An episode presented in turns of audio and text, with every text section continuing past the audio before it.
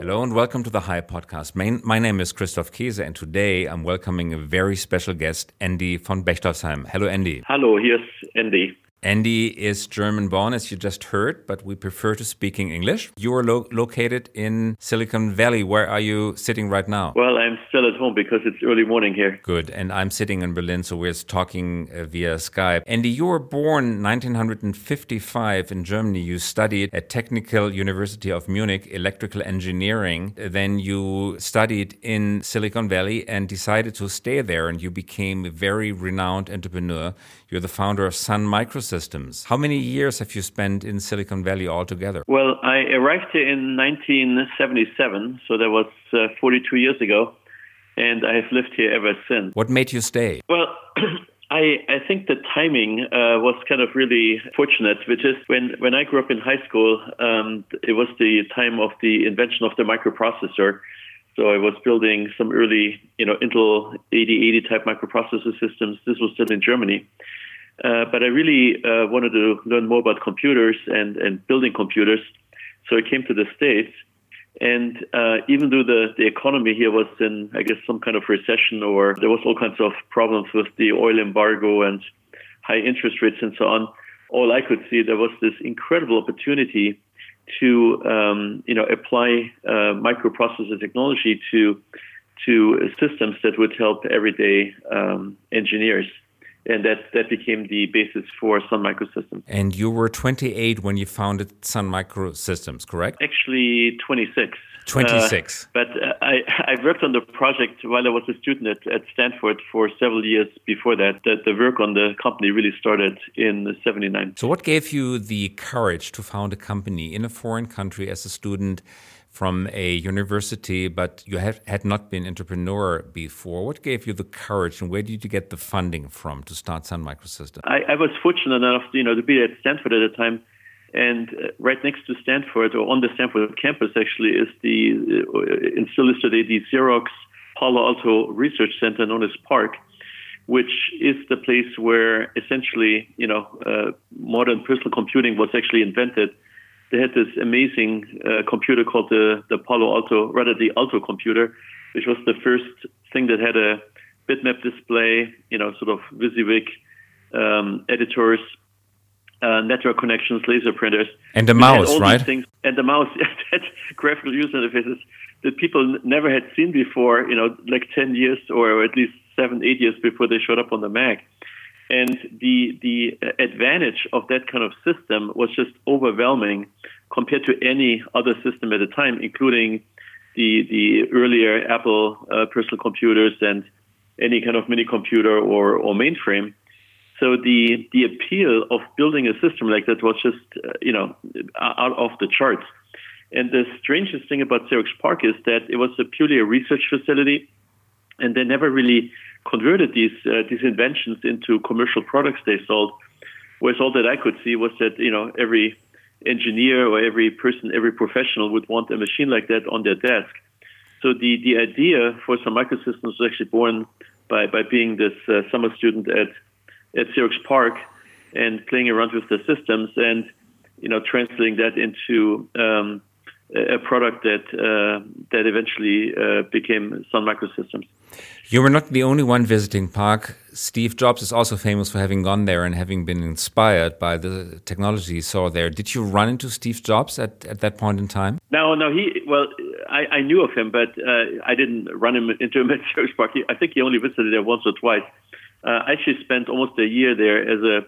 They called it as a no-fee consultant. What that meant was they didn't pay me anything but I could just hang out there, and pretty soon I was just hanging out there all the time because it was such an amazing environment. So, where did you get the initial funding for Sun from? Well, at Stanford, uh, the funding came from the um, ARPA, or the, the Defense Advanced Research Project Agency, that funded my, my scholarship as well as the prototype parts for the workstation.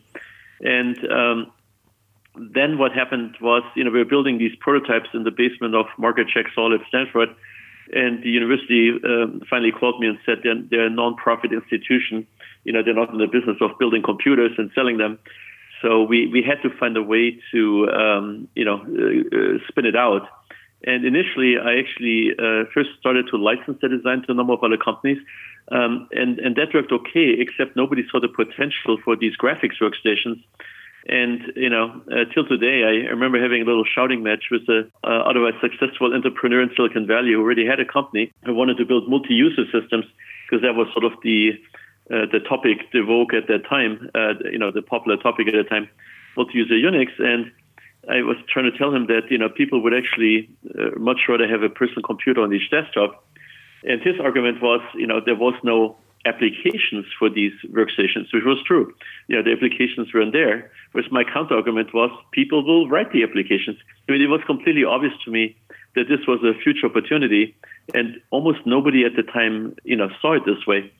So uh, I then got together with um, the other co-founders of the company, which is Vinod Khosla, Scott McNealy, and Bill Joy, who joined a few weeks later. And uh, all of whom have gotten very, very famous afterwards as entrepreneurs, as investors, as technologists, and also as philosophers in the case of Billy Joy. Yeah, meaning uh, it, it, was a very good team, uh, and the opportunity was unbelievable. Meaning, Sun uh, was incorporated in uh, February of 1982 by uh, May of that same year, just three months later, we were already shipping our first products because you know most of the development I did uh, previously to, at Stanford, and then um, by 1990, 1987, just five years later, the company went public and already had a billion dollar of revenue, which in today's dollars would be more like two and a half billion dollars within five years. So there's there's almost no company in history that grew that quickly. And the simple answer was, you know, there was an unmet demand in the market for this kind of product, and um, the company did really well until you know, sort of the, the personal computer technology caught up with it. So it, it was quite the, the the rocket ride, and uh, it's something I still look back on very fondly. You have been an entrepreneur ever since. Among the many things you did, and we're going to speak about your recent company in a minute, but among the many things you did, you also invested in Google very early. You spent or you invested $100,000 in 1998 before the company had even been incorporated by the two founders. Where, where did you get the gut feeling from that Sergey Brin and Larry Page, the two founders, were hitting on a gold mine and that it would be very worthy investment? Well, um, I, I, met the founders of Google uh, because they were actually still at Stanford at the time, and they were sort of pondering uh, whether to leave the PhD program and start this company or stay at school and finish the PhD. And I was in a somewhat similar situation 15 years earlier at Stanford because I was also in the PhD program and I dropped out. Um, and the, the, so the, the purpose of the meeting was sort of to talk about, you know, is it worth to start the company? But when I saw their prototype of their, their search engine, which they had running on their laptop at the time, uh, it was so compelling. You know, I, I just couldn't uh, uh, con- constrain myself, and I, on the spot, you know, I just uh, wrote them a check to to basically get going. And um, the the potential that I saw was, you know, the the, the, the or the rather the problem with search on the internet at the time was it didn't really work very well.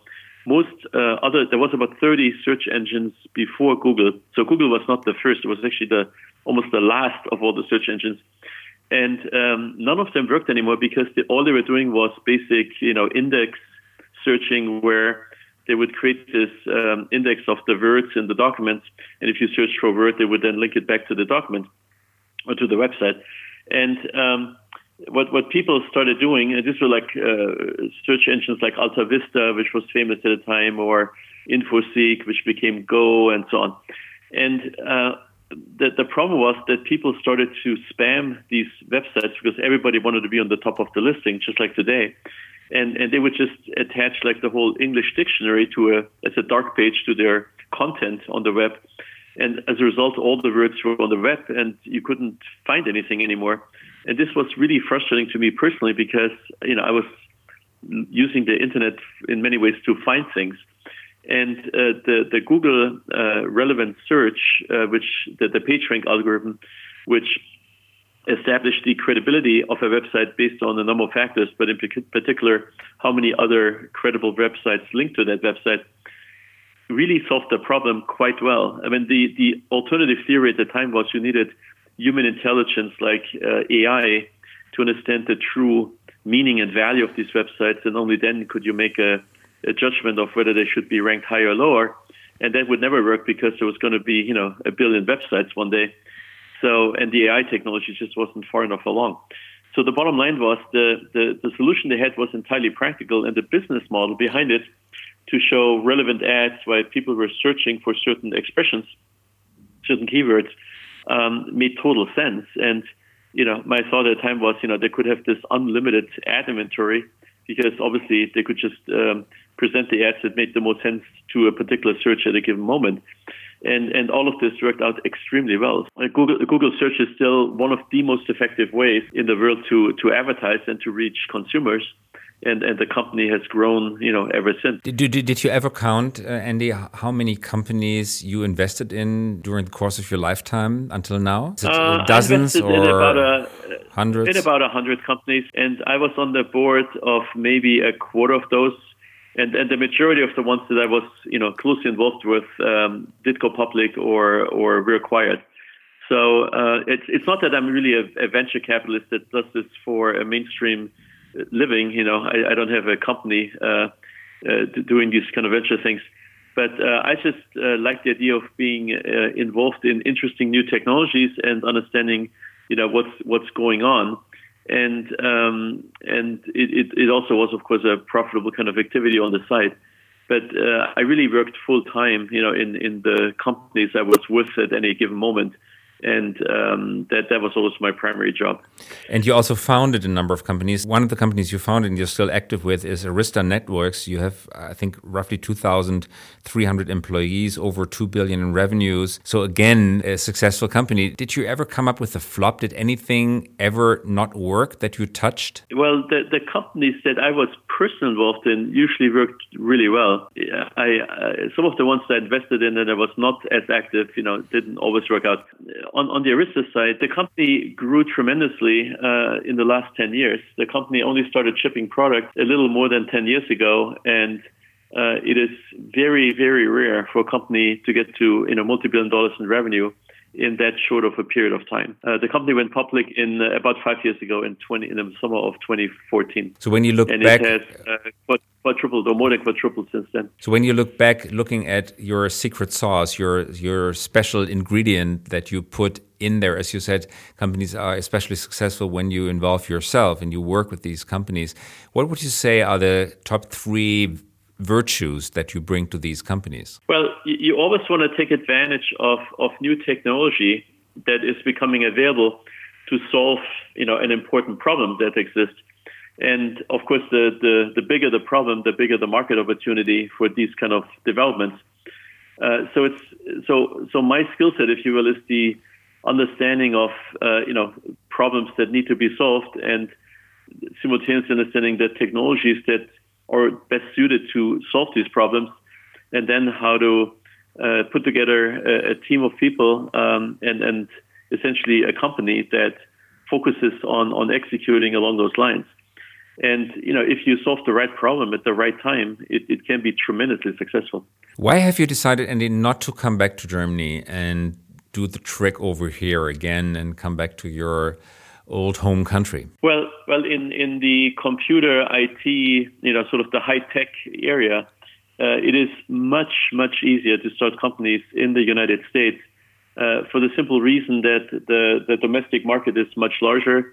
Uh, there is a lot more uh, funding available for these kind of companies. There's a lot more skill set in terms of people you can get to, and in particular Silicon Valley, you know, which is sort of the the the, the ecosystem of IT companies. Really, um, almost half the venture capital in in the U.S. is spent in in Silicon Valley, and and this is called it California each year. Um, and the, it has produced so many uh, success uh, stories, you know, over time uh, that it's it's really incredible, you know, the, the amount of innovation that has come out of this area. And and it's just I don't know the right word here. You know, I feel fortunate to be part of this, but it's also an ongoing source of inspiration of you know uh, people are innovating around every corner. And and uh, one uh, one thing I, I tell people from Germany is that you know nobody here in Silicon Valley is is worried about the future because the future is going to be invented here. You know, so the, the belief, the, the, the cultural belief here is that, and maybe it's unbridled optimism, you know, that whatever happens next, you know, Silicon Valley will be the source of uh, innovation and and so far, you know, this has held uh, pretty much true. Is there any like cloud on the horizon? Any any development that you think could threaten this everlasting success story, like the audience turning away from data-driven models because they don't trust trust data collectors as much as they did in the past, or a stronger regulation, or could the capital market be drying out, or could other parts of the world be more attractive to talent, like like Shenzhen in China, for example? Any any cloud cloud on the sky that you're aware of? Well, um, those are all very important topics. So let me take one at a time. And, and starting just with the overall sort of worldwide economy here. So the, the only emerging competition to Silicon Valley is, is quite frankly China. And uh, obviously China is a is a very distinct market. It's almost like a closed uh, system in, re- relative to the internet and internet kind of innovation and and China, you know, declared that they want to be much more independent in terms of technology from the U.S. and the rest of the world by by 19 by 2025. Um, so China is is on a path of making uh, a lot of uh, investments, both in existing companies, new companies, venture capital, that is, uh, you know, second to the U.S. and, and has really grown tremendously in the last 10, 15 years. So there, there will be a lot of innovation coming out of China and and they're determined, you know, with on that path, and they've created some of the world's, you know, greatest um, internet companies as well. Plus, they have this advantage of having a huge domestic market, right? It's the single largest market on the world. So, so China uh, will be there, you know, as a uh, as a uh, competing element, and, and, this is irrespective of how these uh, these ongoing trade wars really uh, uh, pan out or what happens there uh, you know, both both China and the U.S. of course are investing tremendous amount of resources in in uh, software-defined uh, software technologies and AI and all this stuff. In contrast, you know, Europe is much more hesitant to to make any significant investments in this space. There's some, but it's just not at the same scale as the investment that's happening uh, in the U.S. For example, uh, just in AI, artificial intelligence alone, Uh, the U.S. is on a run rate this year of call it 25 or more billion dollars of venture capital investment just in this AI one category. alone, 25 billion. Yeah. And well, the overall, the overall VC yeah. investment. Let, let, me, let me. I'm sorry. Well, the overall it's like a hundred billion run rate. It's like a quarter of all dollars this year are going into companies that have the label of AI. You know, whether how much AI they use, that's a separate question. But it's sort of the, the hottest topic right now. Now, the, the 25 billion is more than the entire European venture capital, you know, that, that goes into all of Europe. And um, so, so the, the amount of venture capital in the U.S., in particular Silicon Valley, just dwarfs, you know, uh, th- these kind of activities. But it's not just the, the venture capital; it's also the, the big companies like Google and Facebook and Microsoft and so on that are all investing like crazy in AI and AI techniques to to further uh, establish uh, their their positions and and to help the businesses. So so the amount of ongoing investment in just innovation here continues to be the largest in, on the planet, second only by China, and and Europe is sort of in in a far far distance. Do you have an and explanation yes, for that from your from your vantage point? Why is your well, well, there's, there's, there's many explanations, but the, the main one is that it usually works out in the US. So people don't invest unless they get a return. And in the average, investing in the future of high tech and in, in, in, IT and so on has been proven to be a success formula. Not not everything works, of course, but in the average, you know, in terms of a portfolio, this sector has created the more wealth and, and, and value creation in the last 30 years. You know, there's no question about that. Whereas in Europe, you know, this kind of industry just never existed in the same amount in, in the same uh, you know category. So uh, Germany has very little, if any, software industry. I mean, there's SAP and uh, there's some startups, but overall, Germany is just far behind in, in software development.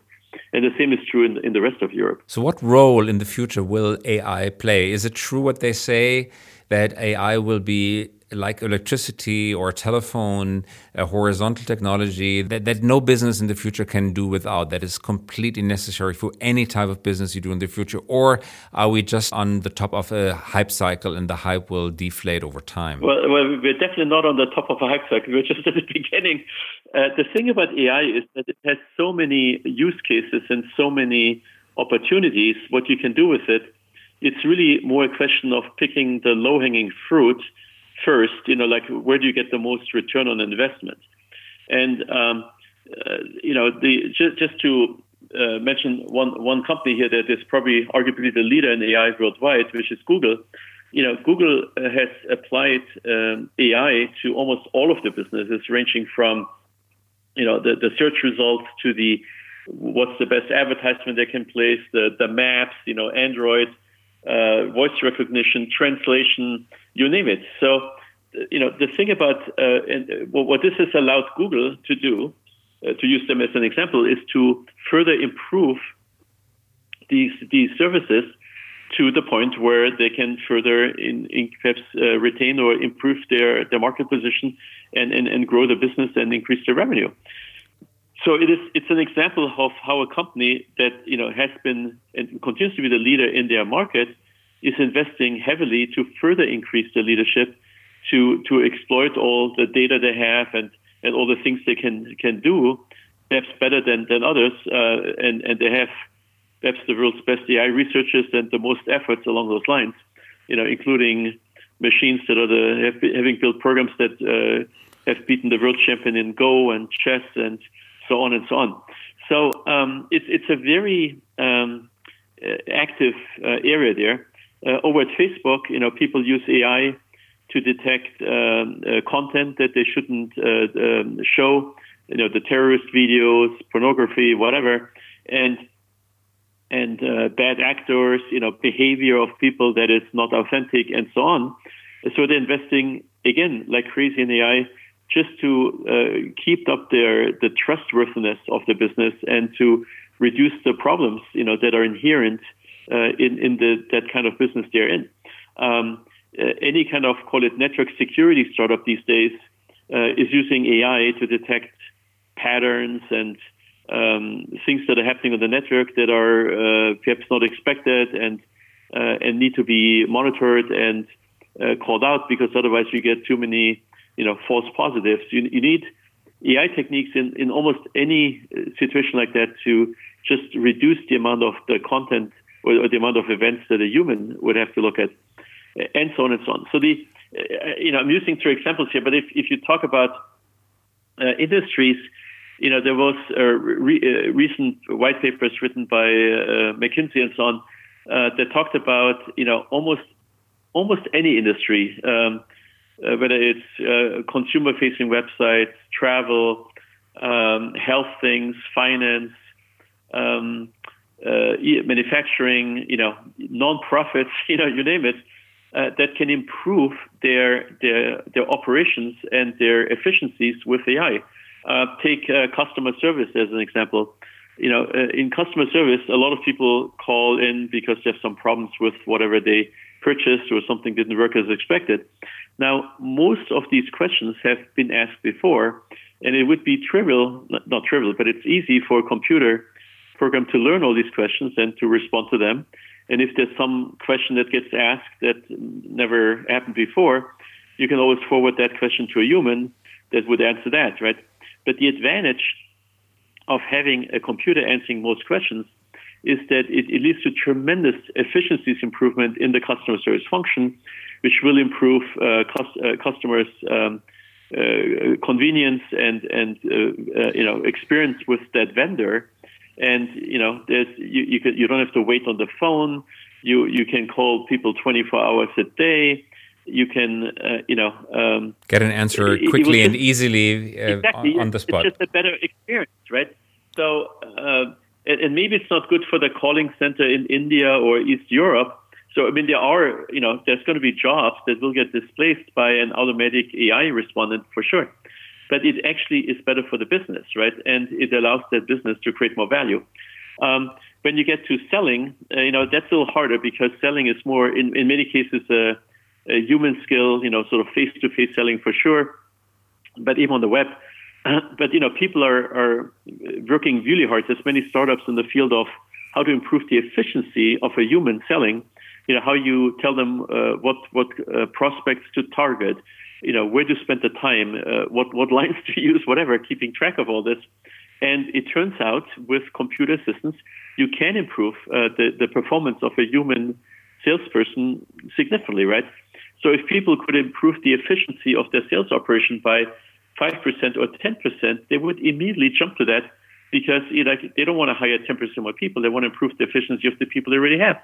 Um, sure. And so on, right? So there's many opportunities to improve things. Take, take government, right? Government is, if you take out the military, is in many ways a, a customer service function, right? People have questions, uh, they take tr- track of all the paperwork, the tax returns, and whatnot.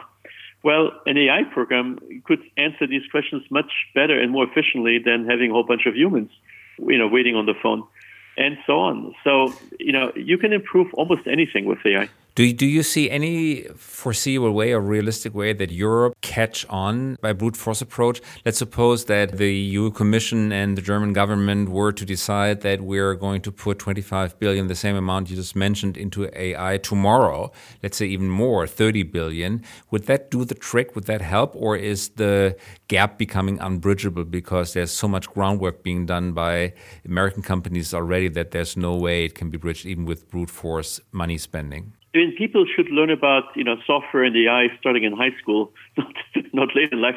But uh, the the issue here is that uh, you know you don't actually have to own all these technologies. Meaning, there are uh, numerous companies in the U.S. that raised an incredible amounts of funding, like you know billion dollar kind of amounts, in the area, for example, what's called robotic process automation, which is um, to apply AI to business processes to automate them, like at banks yes, you could start another European company doing that too, and maybe that's actually one of them is in Europe, I believe.